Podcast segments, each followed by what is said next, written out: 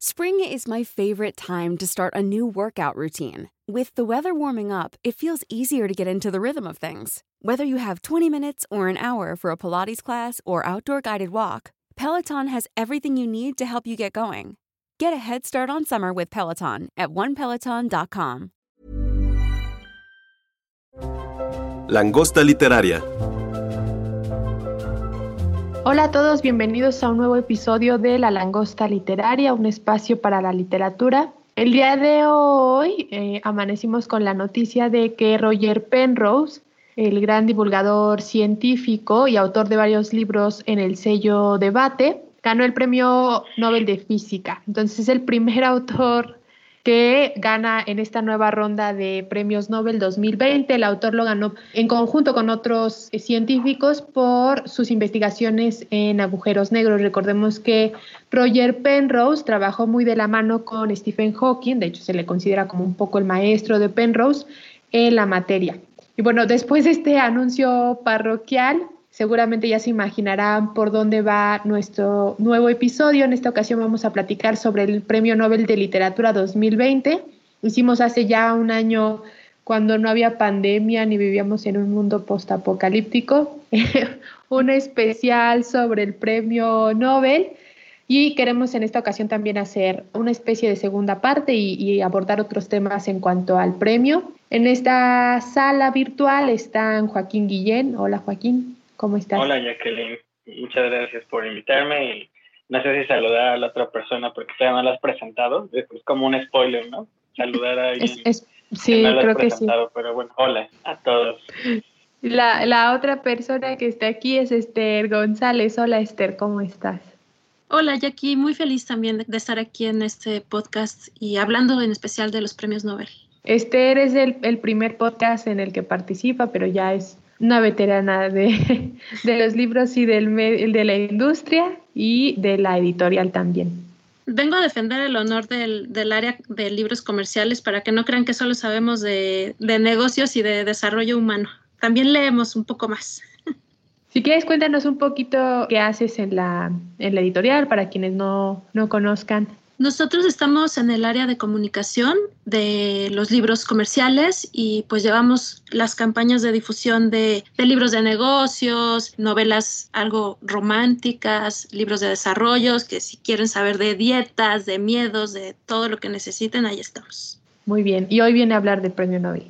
Bueno, como ya muchos de ustedes sabrán, el Premio Nobel de Literatura se entrega ya desde hace un montón de años, desde 1901. Solamente fue interrumpido durante tres ocasiones, la Primera y Segunda Guerra Mundial, por obvias razones. Y eh, bueno, el año 2019 por hay un escándalo de abusos de poder y acoso sexual. En esta ocasión, el ganador a recogerlo y aprovechando justo la parte de recoger los premios, una de las más, de las que más llama la atención durante la ceremonia es el discurso del premio Nobel y queremos hablar sobre nuestros premios Nobel favoritos o bueno, los que más recomendamos.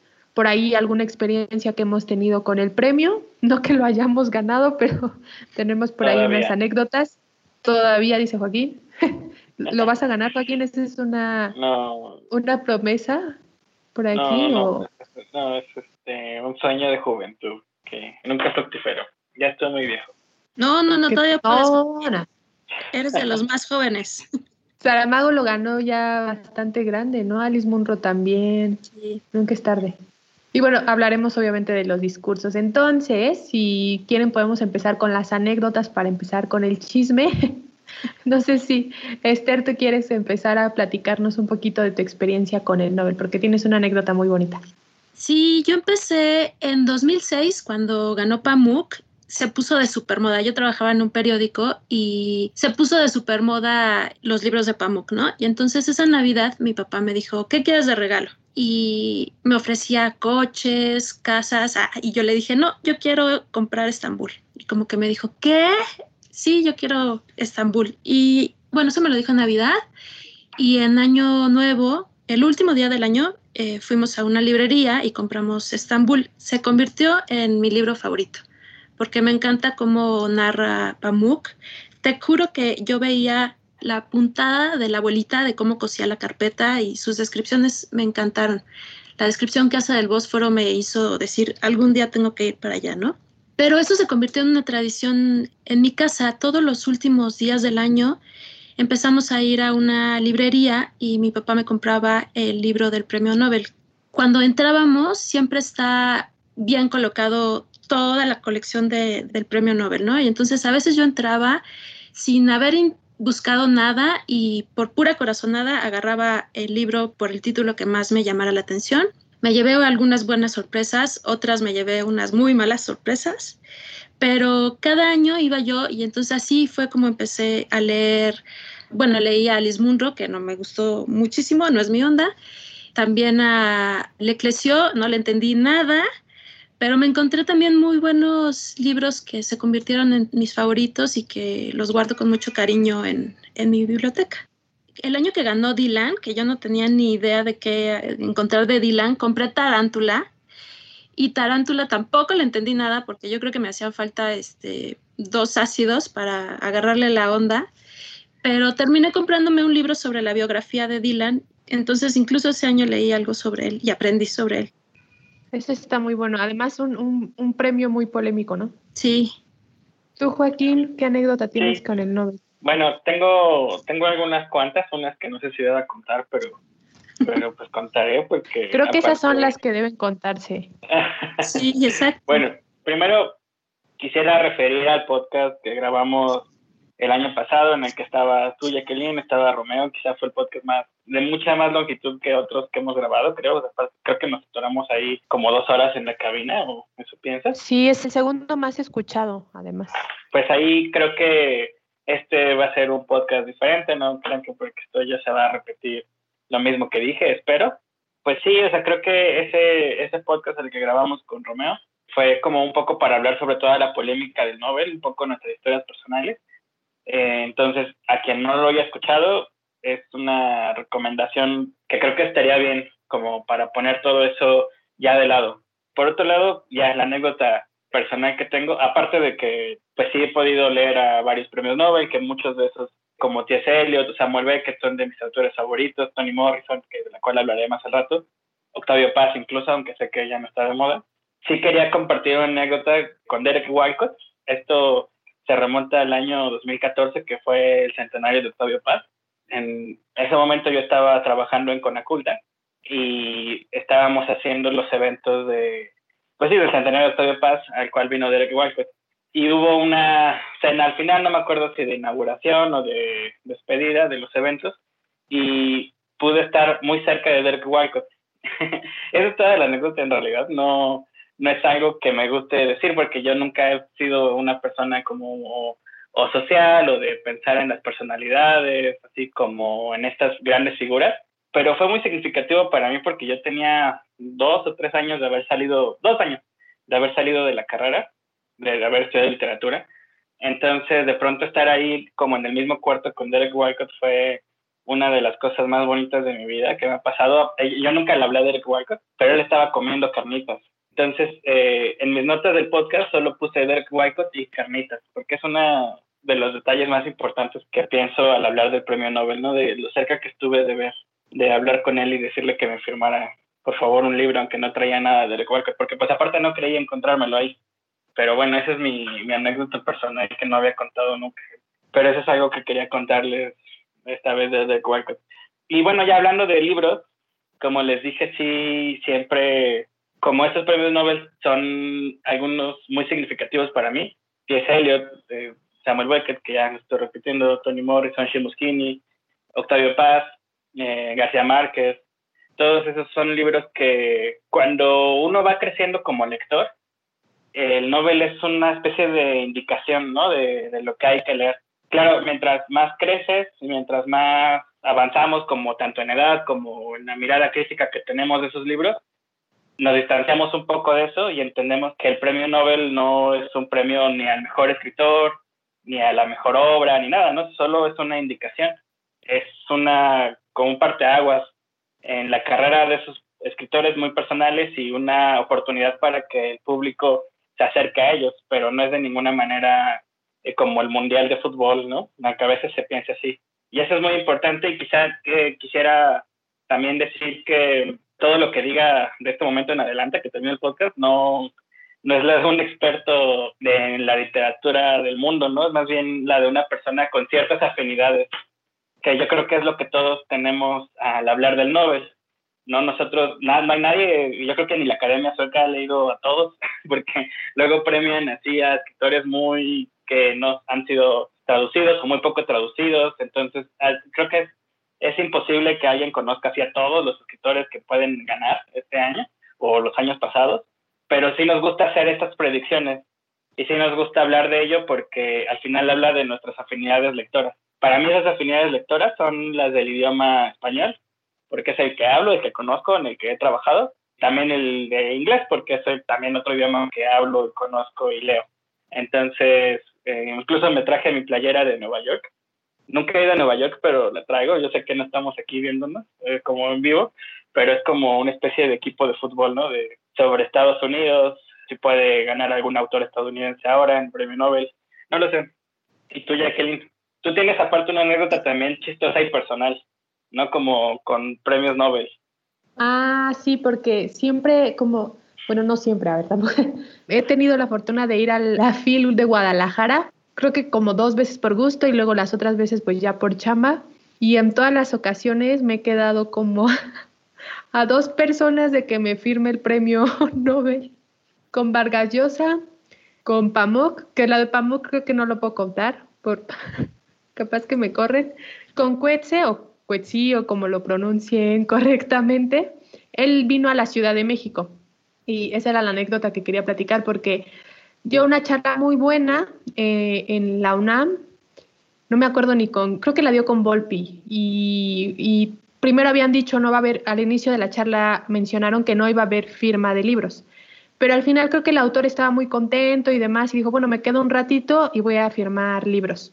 Entonces yo iba con un grupo de personas, con una amiga, otra amiga y el novio de una de, esas amigas.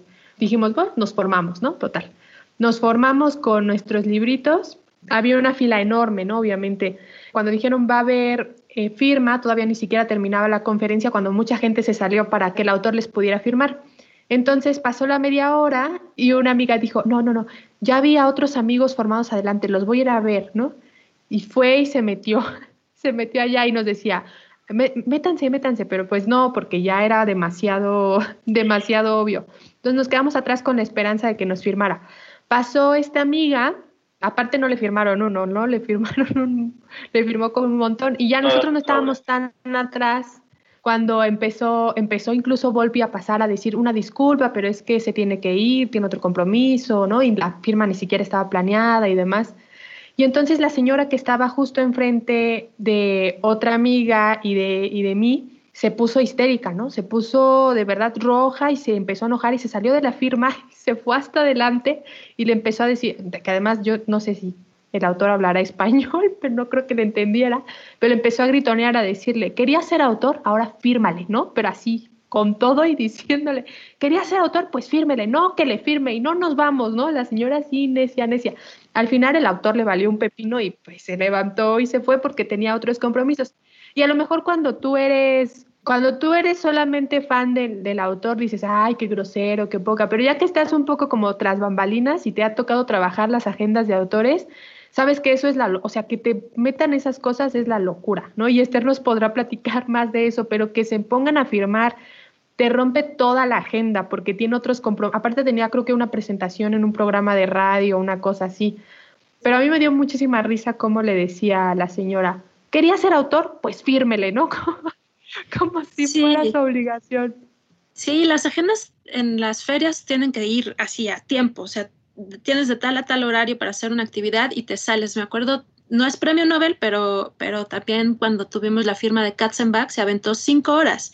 Y entonces ya no sabíamos si podía seguir firmando, si la mano le funcionaba, qué le hacíamos, qué le pasábamos agua, qué más hacíamos y este y son agotadoras, pero hace dos años logramos también nuestra foto con Pamuk, ¿no, Jackie? Yo no me atreví a pedirle una firma después de todas las horas que, que estuvo ahí con sus seguidores, pero, pero al final logramos una foto que para mí esa fue mi firma. Sí, con Pamuk. Es que a mí me tocaba, yo como llevo la parte de la langosta, me tocaba hacer una entrevista. Me iba a tocar hacer una entrevista con Vargallosa, ya tenía mi espacio en agenda. Luego me tocaba hacer una entrevista con Pamuk, tenía mi espacio en mi agenda. Y yo dije, no, pues terminando la entrevista, no, bien fan, saco mi libro y les pido la firma. Pero obvio, las entrevistas se cancelaron, se mueve todo. Entonces siempre, digo, me he quedado como, al menos con ellos dos y con Cuetzi y Cuetzi a pocos pasos de, del que al final las firmas de Coetzee sí las conseguimos, pero las, las otras no. Pues ese fue el segmento de Ventaneando, ¿no? Ventaneando literario. Algún día será nuestro Ventaneando. ¿Cómo, le pondrías a un Ventaneando literario? Letrinas o algo así. algo como, como segunda portada o algo así. Ándale. Detrás de la portada. La verdadera portada, una cosa así. Sí, se viven tantas cosas en, esta industria que son muy divertidas. Siento que este, un día va a publicar un libro así, como con todas las, las verdades de Eso se va a llamar se va a llamar risas y llanto de la literatura. No, mi verdad. Ahí está tu libro para el premio Nobel, Joaquín. No, mi, mi futuro libro se va a llamar eh, Mentiras que mi mamá me dijo. Esto espero que lo editen. No, esto se queda, esto es, lo, esto es lo más bueno que se queda. Pero bueno, pasemos ahora a la otra parte del podcast que era platicar sobre nuestros premios Nobel favoritos, o al menos con los que hemos conectado más del listado. Entonces, Joaquín, no sé si quieras hablarnos de tu autor predilecto, o si quieres otro, porque ya me reclamó Joaquín en cuanto llegó la escaleta, me dijo que soy predecible. No, que yo soy predecible, no que tú eres predecible. Eh, sí, eh, a lo largo de estos podcasts creo que he hablado mucho de Desgracia, de eh, Coetzee. Eh, este es un autor con el que conecté muchísimo, particularmente con, con Desgracia. Me acuerdo de parte que en el momento en el que entré a trabajar aquí a Penguin, yo ya lo había leído y estaba con Jacqueline y le recomendé así el libro y después Jacqueline lo leyó y también le gustó mucho y ahora hasta tiene su firma. Y yo también, yo también lo tengo, por cierto, gracias a Jacqueline es, es uno de los autores que más me ha gustado. Creo que es un libro que recomiendo ampliamente. Aparte, extrañamente se ha vuelto algo profético o algo irónico. Es un libro muy actual, aunque no es nada actual, tiene 20 años, algo así, más de 20 años. Pero es un tema muy actual, ¿no? Porque al final habla como de una especie de un abuso de poder de un profesor que está en una universidad y que tiene ahí relaciones con una persona, una estudiante, y eso lo hace que lo despidan, lo hace que él ya no pueda tener un trabajo ahí, entonces se tiene que ir a vivir con su hija a un pueblo ahí olvidado.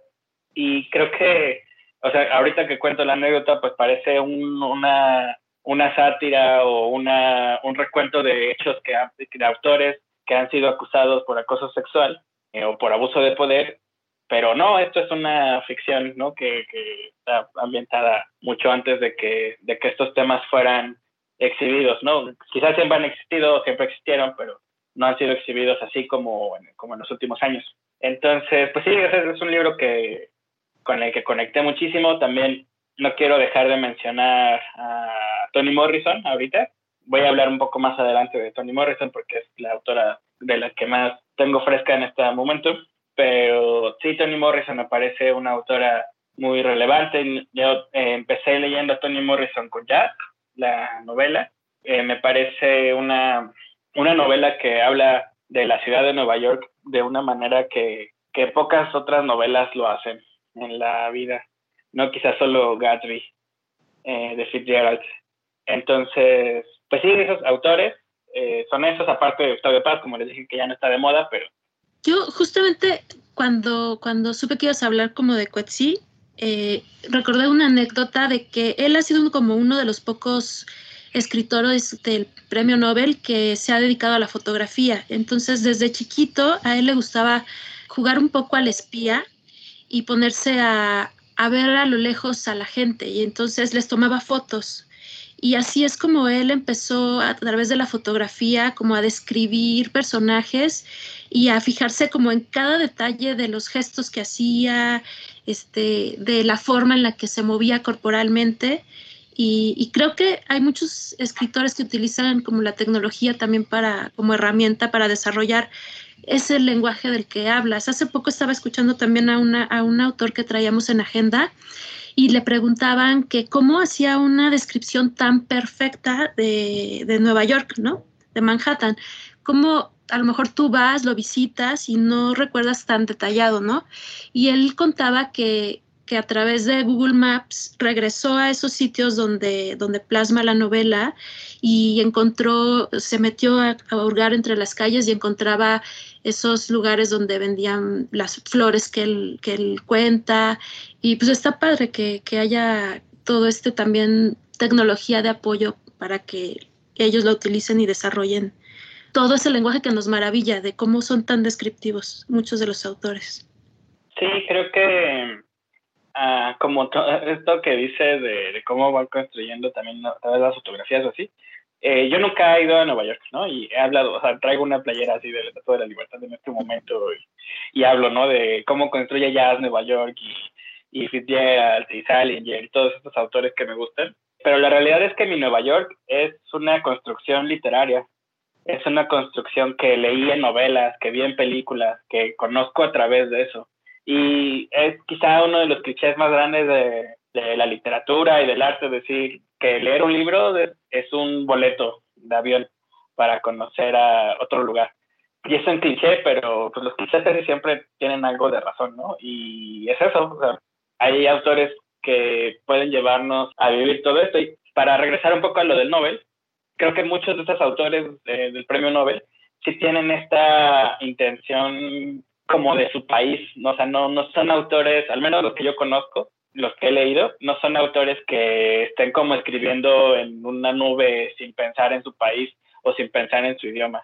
Siempre son autores que escriben desde ahí, que escriben desde su idioma, que escriben desde su tiempo y que se alejan mucho de, de la temporalidad o incluso de la universalidad o la globalización, ¿no? Que al final eh, son autores que se hacen internacionales porque tienen este aparato después de, que el premio Nobel lo legitima, pero realmente son como muy locales, ¿no? O sea, no, no desconocidos, pero sí, sí escriben desde ahí, los que he leído, y eso me parece importante. Sí, yo estoy totalmente de acuerdo. Yo les quiero platicar de mi libro favorito, que justo como decía Joaquín hace rato, uno desarrolla como afinidades y también se encariña con los premios Nobel justo por estas afinidades. Y cuando yo empecé a leer a Svetlana Alexievich, me encantó. Ella hace una especie como de mix entre periodismo y narrativa y es la primera premio Nobel que es ganadora y sus libros son no ficción. Y el libro que a mí, bueno, que, que yo leí es el de La guerra no tiene rostro de mujer, que lo escribió en 1985, pero me pareció súper actual en el 2015 que ella ganó el premio. Y ella narra ahí, ella sabe en Bielorrusia, cómo las mujeres tuvieron que adaptarse a la guerra cuando se acabaron los hombres. O sea, murieron tantos hombres que ellas tuvieron que entrarle, ¿no? Y entonces empieza a entrevistar a muchas personas y te narran cómo, por ejemplo, algunas se ponían tacones a pesar de que tenían jornadas larguísimas de trabajo a veces uno o dos días sin parar eh, aliviando enfermos y se ponían tacones porque necesitaban no perder esa feminidad frente al horror que es una guerra, ¿no? O sea, se podían pasar horas arreglándole una pierna amputada a un soldado, pero sintiendo que traían sus tacones, ¿no? También eh, narra la historia de una mujer del ejército rojo que un día se estaba ya tan aterrorizada que, se puso una mascada roja con una flor en el cuello y dijo, esto va a hacer que yo recuerde que soy mujer, que tengo mi familia, que, me amo yo a, mí misma, ¿no? Y resulta que hubo un ataque muy fuerte, tuvieron que correr del cuartel para salvar sus vidas y tuvieron que camuflajearse en el bosque o donde estaban. Y resulta que a la única a la que descubren por, el, por la pañoleta es a ella y la matan. Entonces todas sus compañeras escondidas estaban aterradas de cómo por un elemento fue la única sacrificada en, ese ataque.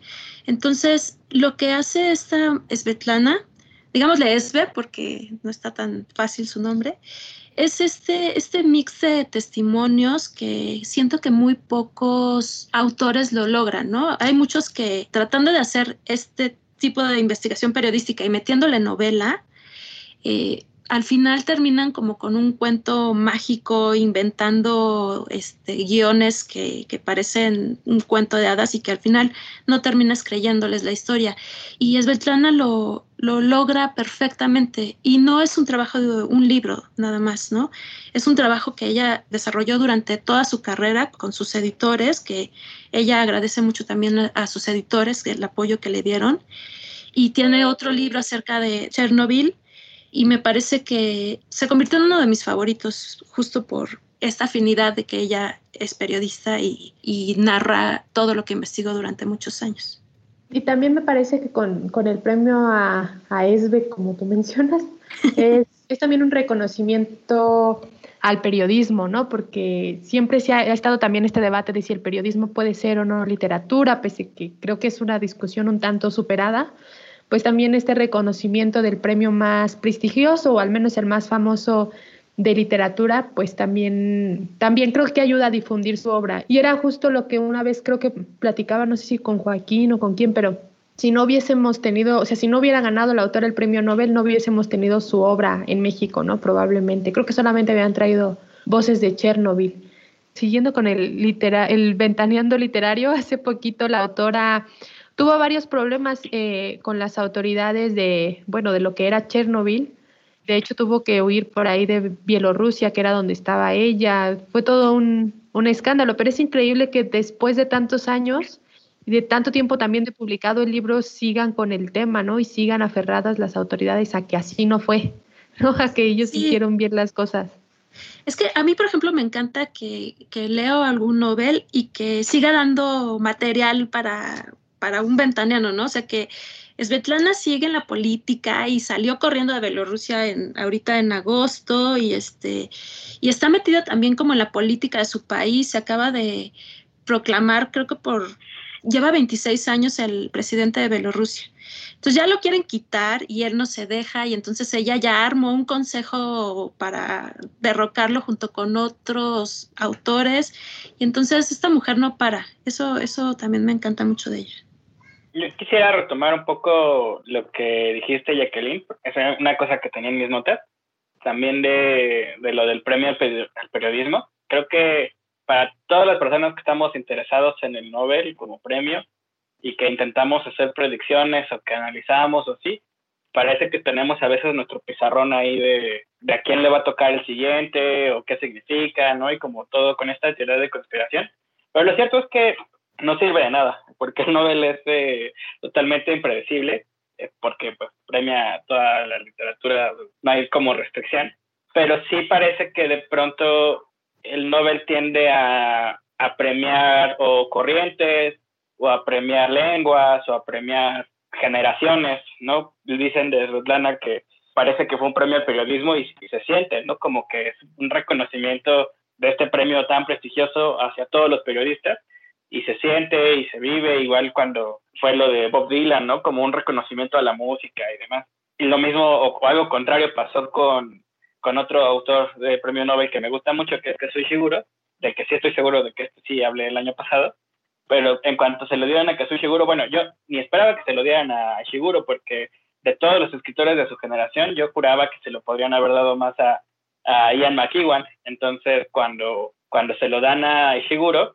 eh, lo primero que pienso es, bueno, pues ya Ian McEwan ya no tuvo oportunidad de, que le dieran este Nobel porque eh, un poco parece repetir, ¿no? Y parece no tener una continuidad que, bueno, quién sabe, a lo mejor gana eh, McEwan este año, ¿no? Y todo esto que estoy diciendo no tiene nada de sentido.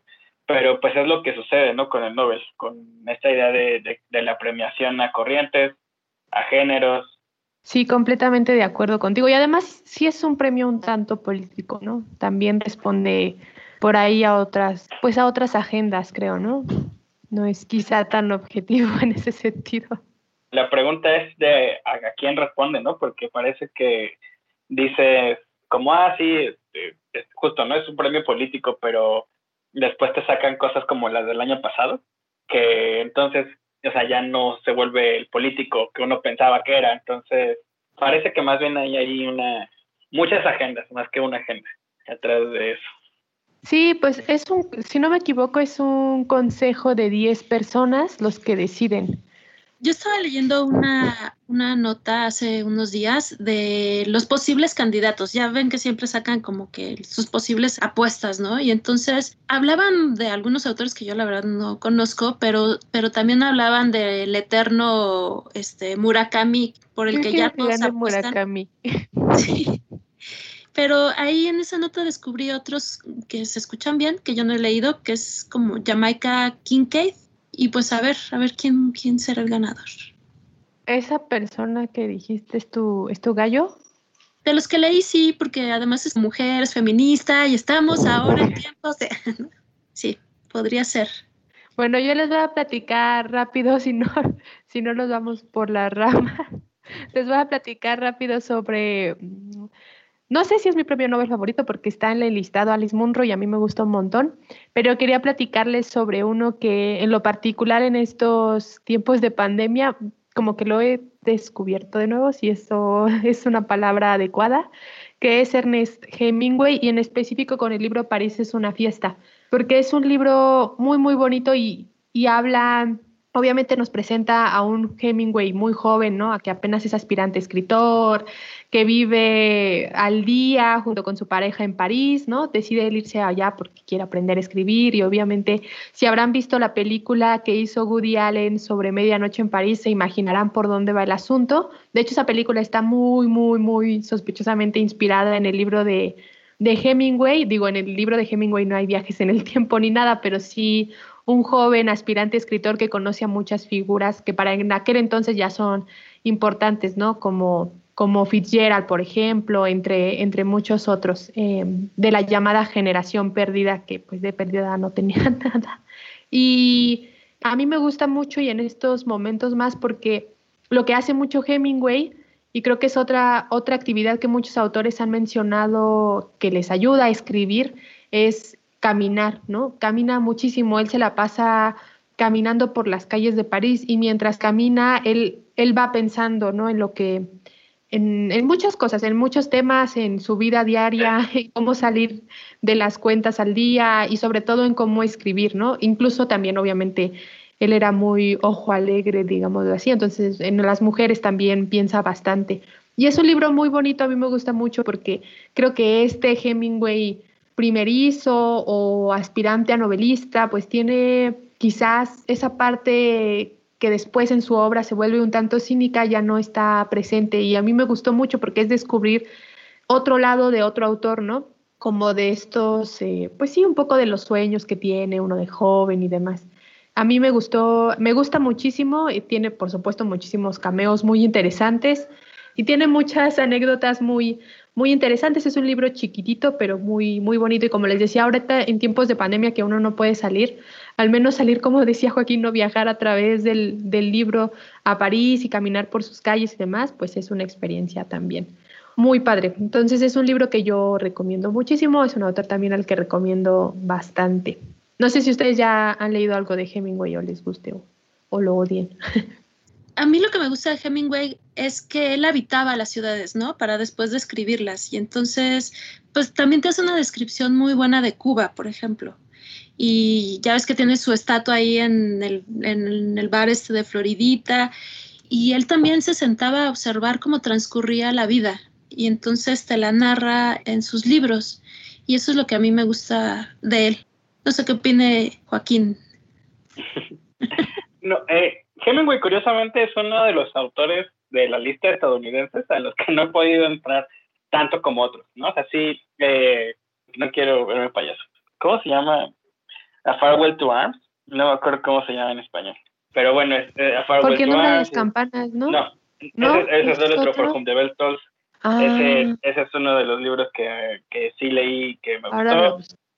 Y eh, El viejo y el mar, The Old Man and the Sea. Esos libros los leí hace tiempo. Creo que yo no pude conectar tanto con Hemingway como conecté con Fitzgerald, por ejemplo. Fitzgerald no, no ganó Nobel, pero pues para mí es como el, el gran autor norteamericano del de siglo XX. de esa primera mitad, ¿no? Ya después entran eh, Tony Morrison, ¿no? Y ya quiero hablar de Tony Morrison, al parecer.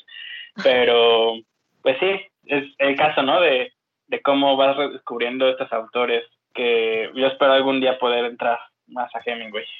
Es adiós a las armas, nada más. Muchas gracias. Ahora sí, ya Joaquín, para que ya venga lo, lo bueno para sí. Hablemos sobre los discursos preferidos y empezamos con Tony Morrison. Ok, bueno, en realidad creo que mi discurso favorito no es el de Tony Morrison, pero es el que quiero hablar hoy. Eh, mi discurso favorito es el de el de Shimos que se llama eh, Poetry, como agradezco la poesía o reconozco la poesía, que es eh, uno de los discursos de premio Nobel que más me gusta.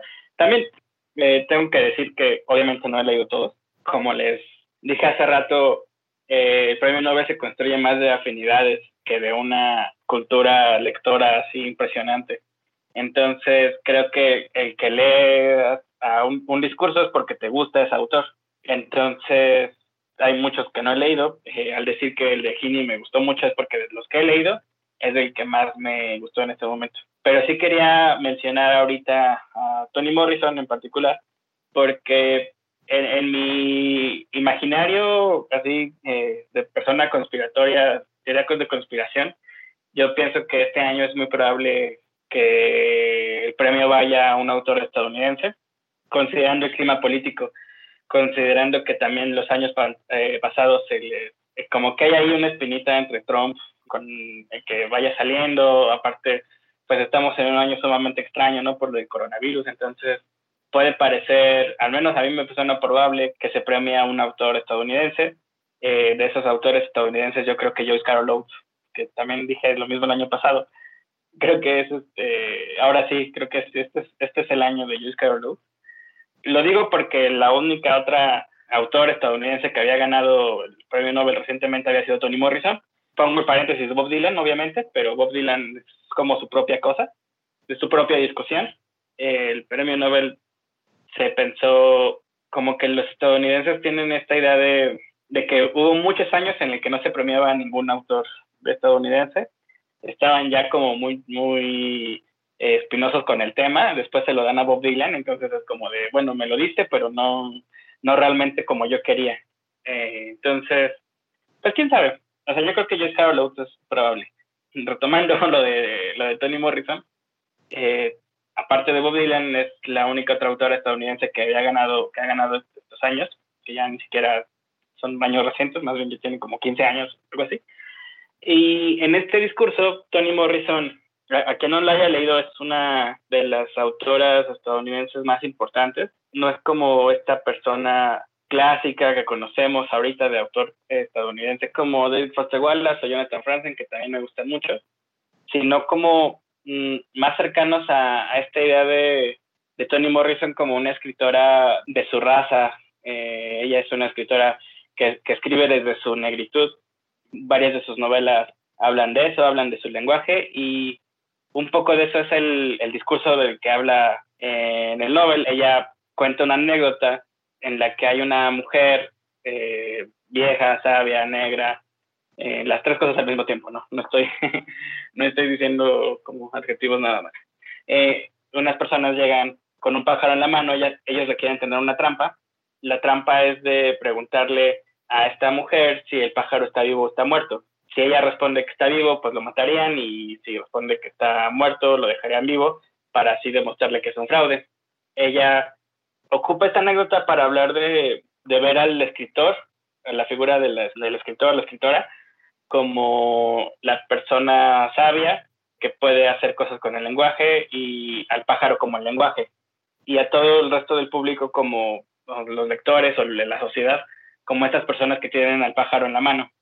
Lo que quiere decir Morrison es que el lenguaje lo moldea cada uno de nosotros, ¿no? Y que tenemos nosotros la posibilidad de, hacer del lenguaje algo muy bello, algo que vuele, pero también existen otras personas que reprimen este lenguaje, que a través del discurso de odio o a través de, no sé, racismo, discriminación, pueden hacer de este lenguaje algo que, que no exista o que no ayude al resto de la sociedad. Y creo que esto es una invitación a nosotros como lectores a entender el lenguaje como algo, como un arma, como una invitación también a, hacerlo nuestro, pero pues hacerlo nuestro también desde la inclusión, hacerlo nuestro desde aspectos positivos, no nada más como destruyéndolo, porque el lenguaje tiene esta, esta posibilidad de ser un arma, de discriminar, de poder reprimir al resto de las personas, a no, a que, que ellos no se apropien de su lenguaje. Yo les quiero hablar de mis discursos favoritos. Tengo muchos, eh, porque siempre me gusta como meterme en todo lo que hay alrededor del premio. Uno de mis favoritos es el de Saramago, porque él se lo dedica a, su abuelo. Comienza diciendo que la persona más sabia que conoció en la vida fue su abuelo y su abuelo ni siquiera sabía ni leer ni escribir, pero le enseñó a contactar con la naturaleza, a observar las estrellas, a, a vivir en el campo, apreciar como muchas cosas y entonces le dedica a sus abuelos el, el, premio porque dentro de una sociedad que está influenciada por muchísimas cosas, por muchos males y por muchos problemas, él encontraba en su abuelo como ese refugio que le inspiraba a, a escribir. Y pues yo amo a Saramago porque solo él sabe romper las reglas ortográficas y de estructura y aún así le entendemos y, y lo amamos, ¿no? Otros discursos que a mí me han llamado mucho la atención es el de Svetlana, que obviamente pues habla de cómo ella creció en una comunidad de solo mujeres porque todos los hombres habían ido a la guerra y, habían muerto. Doris Lessing critica muchísimo a, la poca cultura que, hay en África y le echa una pedrada a Pamuk diciendo que sí, bueno, él se ganó el premio Nobel, pero creció en una familia donde habían cientos de libros, ¿no? Y ella pues nació en una familia donde tenían que sobrevivir antes de, comprar un libro. Otro de los discursos que a mí me han llamado mucho la atención fue el de Dylan, porque yo no estaba de acuerdo con el premio. En ese año yo pensé, me, me van a joder mi tradición, ¿con qué libro voy a ir a comprar con mi papá ese año? Y, este, y bueno, después encontré que escribió Tarántula y terminé comprándome la biografía de Dylan, pero esperaba yo mucho la premiación y me pareció muy honesto porque empieza diciendo que cuando a él le avisaron que había ganado el Nobel de Literatura, no entendía. O sea, él también se quedó como, ¿yo por qué? ¿No? O sea, yo escribo canciones y yo no he hecho, o sea, mi libro es tarántula, ¿no? No tengo ninguna trayectoria literaria. Y es muy, muy honesto y empieza a hacer un trabajo de reflexionar por qué pudo él haber ganado un premio Nobel. Después se va a platicar como de las obras que lo han influenciado. Les comentaba que casi se avienta un chiste así de que me influenció la Biblia y me influenció el catálogo de Ikea, pero habla mucho de que él empezó leyendo Moby Dick y a través de Moby Dick, eh, pues él encuentra que las cosas, hay que ver las cosas de una forma más profunda porque todo el mundo se, fija en lo superficial.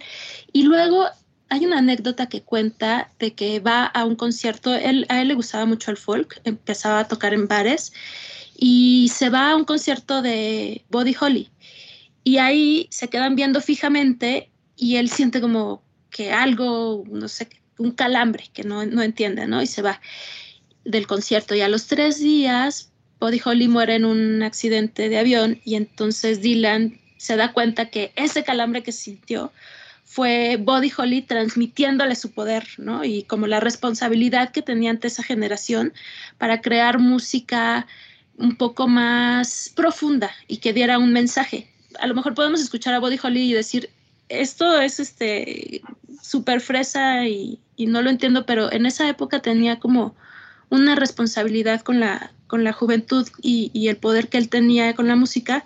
Y entonces Dylan siente que, que Buddy Holly le pasó su foie y a partir de ahí él toma esa responsabilidad de hacer composiciones un poco más profundas y en eso trabajó, en, tratar de ver las cosas entre Moby Dick y el foie, hacer cosas más, más profundas y más que llegaran más a, la gente. Y termina diciendo que pues muchas gracias por el premio, pero que él lo que hace es componer música y la música es para escucharse en conciertos, no para leerse en una hoja como, como los libros y que finalmente pues no entiende mucho el por qué lo ganó. Y ya, entonces, este, y se los agradece. Y ahí fue cuando dije, ah, bueno, órale, va, órale, Dylan, llévatelo, porque ya, me caíste bien. porque ese año yo estaba como muy enojada. No entendía por qué le daban a él un premio de literatura. Lo que es curioso de, de Bob Dylan es que creo que todas las personas que pensamos en esto, como que somos los que intelectualizamos o las que pensamos o razonamos por qué le dan le dieron ese premio. Y yo creo que o sea, él más o menos lo dice en su discurso. Sí me acuerdo que, que habla mucho de Moby Dick. También creo que se habla de la tradición oral de la poesía que al final eh, Bob Dylan es como este representante de él no entonces como que al mismo tiempo es el público el que dice ah pues sí claro a Bob Dylan después de todo sí tienen razón y, y el mismo Bob Dylan no como poniéndose en la tradición eh, oral, pero también hablando de Moby Dick, que no es cualquier cosa, ¿no? Moby Dick es una, una novelota también fundacional de la literatura estadounidense, de la cual él al hacerla o mencionarla, pues pertenece o se deja formar parte de esta misma tradición. El día de ayer estábamos revisando desde dónde nos escuchan también en la langosta y bueno, salían, obviamente México es principal, pero un 35-40% es desde varios países de Latinoamérica, entonces mandamos saludos a todos allá, Colombia, Argentina, etcétera. Pero me estoy dando cuenta que, bueno, hemos dicho el fue ventaneando, que son cosas bien mexicanas. Pero cuando puedan, busquen así, tal cual que es Ventaneando, que es un programa de chismes mexicanos del espectáculo y él fue así, búsquenlo, porque ese sí, no sé cómo explicarlo, entonces busquen el video. Oye, Jacqueline, ¿y tú cuál es tu discurso del Nobel que más te gusta? Además del, sí, no, sí, tengo, tengo dos discursos que me digo, tampoco los he leído todos. Eh, por ejemplo, el del primero, que no tengo ni idea de quién fue, yo no me acuerdo. Eh, lo buscamos hace un año para el otro podcast, pero ya no me acuerdo. No sé, no sé cómo serían esos discursos, pero de los que sí he leído, los dos que más me gustan son el de Vargas Llosa, que yo sé que Vargas Llosa en estos momentos es muy polémico y demás, y el de Alice Munro. Y el de Alice Munro me gusta muchísimo. Los dos tienen algo en común y es que hablan de la infancia, creo. Entonces, no sé, ahí hay algo. Eh, eh, Alice Munro, pues ella cuenta que, ella tampoco se imaginaba jamás que iba a ser una escritora. De hecho, ella también es una autora como, como que empieza tarde su trayectoria literaria Alice Munro cuenta en ella ya pues es una persona grande, entonces viajar le costaba muchísimo eh, por temas de salud y demás, pues no podía, entonces fueron varios eh, a grabarla del premio Nobel y así es como hace su discurso a través de una entrevista. Y en esta entrevista ya cuenta como cuando era niña, lo que más recuerda a ella sobre literatura es que cuando leyó La Sirenita, le sorprendió muchísimo que tuviera un final triste, ¿no? Que es que se convierte en espuma la Sirenita. Entonces, que ella le, molestó muchísimo y que recuerda mucho cómo se salió de la casa corriendo y se puso a dar vueltas alrededor de la casa muy enojada y se sentó y se puso a escribir una historia alterna, ¿no? De la, de la sirenita, de cómo crear un, con un final feliz. Entonces, que a partir de eso ella cree que esa fue como su primer acercamiento hacia, hacia la literatura y hacia crear algo. Y me llamó mucho la atención porque me pareció una historia muy bonita también y que y que yo creo que, bueno, si, si han leído La Sirenita o si han leído alguna historia de estas infantiles, entre comillas, pues igual podrían, podríamos identificarnos por ahí. Y la, la de Vargas Llosa me gusta mucho desde que empieza, ¿no? Porque dice que lo más importante que le pasó a él fue a los cinco años y fue aprender a leer. Y a partir de eso él te va describiendo pues una especie de trayectoria literaria en el sentido de sus lecturas, ¿no? De qué leyó, habla por ejemplo de Julio Verne, por ejemplo, em, o de Los Tres Mosqueteros también, que fueron literaturas que él hizo de niño y que le, que le gustaron mucho. Y no sé por qué, no, no sé por qué me gustan mucho estos, porque yo no leía de niña, salvo Harry Potter, y creo que ya la leí un poco grande. O sea, no tenía, digamos que iba empezando a leer y demás. Eh, México en general creo que es un país pues que lee poco, ¿no? En general, y, y en la infancia creo que menos pero me gustaron mucho estos dos discursos porque hablan justo de la importancia que, es para un autor pues aprenderla a leer ¿no? y tener estas primeras lecturas. Me gustaron mucho y se los recomiendo también, están ya ahí en la langosta. Pues no sé, yo creo que podríamos cerrar con, nuestras predicciones o no sé si han leído también antes de pasar para allá, no sé si han leído ustedes los discursos de, de Vargas Llosa o vieron la entrevista a Alice Munro. Yo me acuerdo del de Vargas Eh, me acuerdo, más bien que lo vi en vivo, no, no recuerdo haberlo leído. Eh, recuerdo haber visto el video, quizá, espero no estar soñando porque como que lo tengo muy vivo. y no, el de Alice Munro no lo, no lo ubico. Y también una nota de lo que decías de la invitación a leerlos los que están en la langosta. El, el discurso del Nobel del que hablo de Tony Morrison está en este libro que recientemente salió en Lumen, La Fuente de la Autoestima. Y ahí está su discurso para que lo lean todos. Ah, digo, lo pueden buscar en, en inglés, en la página del Nobel también está, pero en la traducción, una buena traducción, seguro lo encuentran en Lumen. Y el de Svetlana Alexievich, Alexievich seguramente lo, lo, estoy diciendo mal, pero ese también lo pueden encontrar en el libro Los Últimos Testigos. También está en debate, igual, por si quieren. Pero bueno, pues ya casi se nos acaba el tiempo. Este 8 de octubre a las 6 de la mañana hora de México, por si se quieren levantar muy temprano y saber quién va a ganar el premio Nobel, pues nos darán el anuncio. Pero creo que podríamos cerrar con nuestras predicciones de quiénes van a ganar. Entonces, no sé, Joaquín, Esther, ¿qué opinan? Pues justo en este tema de afinidad y porque yo ahorita la estoy empezando a leer, me encantaría eh, Chimamanda. Ese es mi gallo. ¿Tú, Joaquín? Uh, pues bueno, yo ya dije hace rato el mío. Eh, es Carol creo que es el, la candidata que pienso tiene probabilidades de ganar creo que hay otros. También estaba leyendo un artículo hace rato en el New Republic que salió 6-5 de octubre, donde ponían ahí las como los candidatos que pueden estar ganando. Eh, aparentemente las casas de apuestas tienden hacia autores chinos esta vez.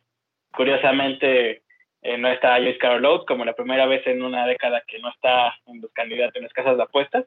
Sin embargo, eh, este mismo artículo dice del New Republic que no hay que hacerle caso a estas casas de apuestas porque sigue apareciendo Amos Oz como candidato, pero Amos Oz ya falleció.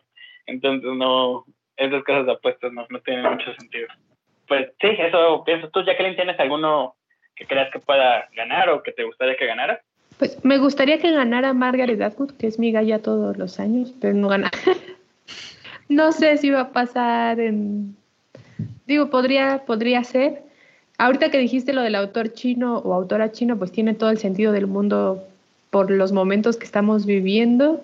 Me gustaría también que quizá ganara un autor comercial. El otro día puse eh, en Facebook, encontré un artículo que ponían como, ya es hora de que gane Stephen King, ¿no? Y lo puse y, me comentaron ahí que estoy loca. Entonces, me gustaría eso, pero no creo que pase en la vida. No, no sé, yo creo que va a ganar un autor desconocido, como suele pasar. Pero está bien porque así lo conoceremos. Me gustaría que ganara Margaret Atwood, creo que esa va a ser mi, mi apuesta, pues, pero no. Y creo que sí está entre las favoritas este año, ¿eh? Sí, pues cuando el año pasado que fue todo lo del Me Too y que incluso pues el Nobel se suspendió por eso, creo que decían que ahora sí, ¿no? Era como, como ahora o nunca. Tanto ella como Joyce Carol Oates. Eh, entonces habrá que ver. Bueno, pero que no, ya no esté ni Carol Oates en las apuestas, pues sí, ya. No creo. Pues ahí está. Y nada más. Unos Tony al que gane. Ay, sí. Unos tacos. ¿Unos tacos? A mí me los traen bueno. hasta Hidalgo, ¿eh? O sea, no. los enviamos, Jackie, porque tienen que ser a distancia en este momento. Sí, sí, todo es a distancia. Eh, pues muchísimas gracias por estar en este episodio. Gracias, Esther. Muchas gracias, Jackie, por la invitación. Gracias, Joaquín. No, pues muchas gracias, Jacqueline, y gracias a Álvaro, Esther y a todos los que nos escuchan. Y uh, además de agradecer, por supuesto, la, a la edición que se va a aventar Álvaro, eh, nada más dejarles como comercial último que pueden, bueno, para la gente de la República Mexicana, puede ganarse un Kindle o lector electrónico. Eh, pueden participar en la langosta literaria. Hay una liga, un concurso que estamos haciendo en el que ustedes pueden seleccionar a su candidato preferido o, a, o pueden escribir quién creen que ganará el premio Nobel y si son la primera persona, ganan. Entonces, por si quieren, por si quieren participar. Muchas gracias de nuevo y nos escuchamos en la siguiente. Bye. Bye. Gracias, bye. Búscanos en nuestras redes sociales, Twitter, arroba langosta-lit, Instagram y Facebook, Langosta Literaria, y en YouTube, Me Gusta Leer México.